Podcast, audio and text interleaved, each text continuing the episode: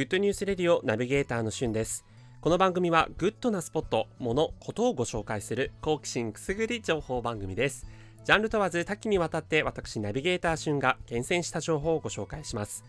今日あなたにご紹介するニュースは2020年上半期ヒット商品番付についてご紹介します。日経 MJ が毎年発表している2020年上半期ヒット商品番付。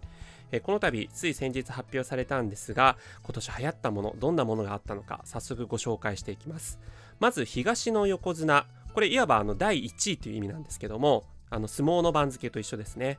オンライン生活ツールになります。まあ、Zoom というねオンラインえー、ウェブ会議のツールも流行りましたし、それからウェブカメラとかマイクとかヘッドホンとか、まあ、その辺もね、Amazon とか家電量販店売り切れ続出でしたよね。ということで、オンライン生活ツール全般が一応東の横綱ということです。そして西の横綱、いわば第2位ですね。そちらが任天堂集まれ動物の森ということで、全世界で10日間で1100万本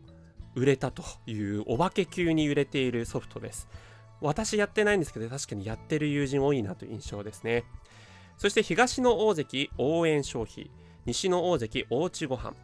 他に、えー、無観客ライブ、テイクアウト、手渡しなし宅配ということで、この辺はね、おうち商品に関連したものが多いかなという印象ですね。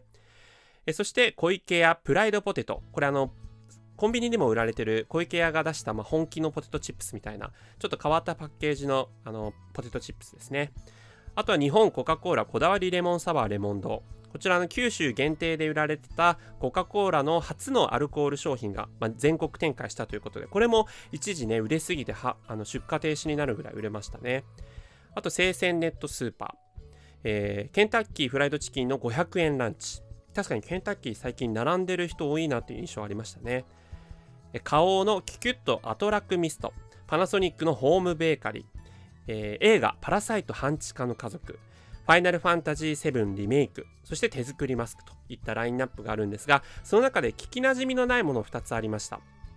え1つ目がですね、えー、カミュ、ペストという、カミュさんという人が作ったペストという、これ小説なんですね。古典なんですけども、世界が伝染病でやられてしまった人々を描くという小説。こちらが、まあ、今の行く末をこう描いているような形で再注目されたというのがあります。そして、シュクメルリ。